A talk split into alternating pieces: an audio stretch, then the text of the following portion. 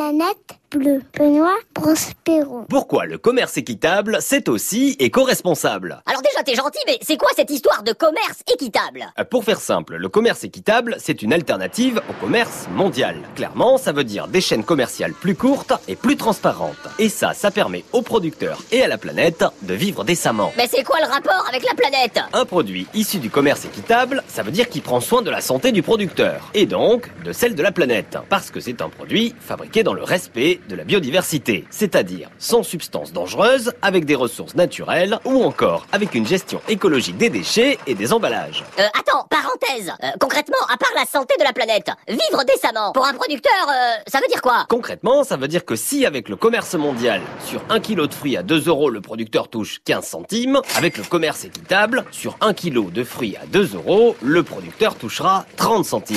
En clair, il double son salaire. Oui, mais au final, ça double le prix du kilo pour nous. Absolument pas. Au lieu de 2 euros, le consommateur va payer entre 2,10 euros et 2,20 euros. Oui, mais c'est quand même plus cher. Oui, mais il existe une solution. Oui, ben, gagner plus de thunes.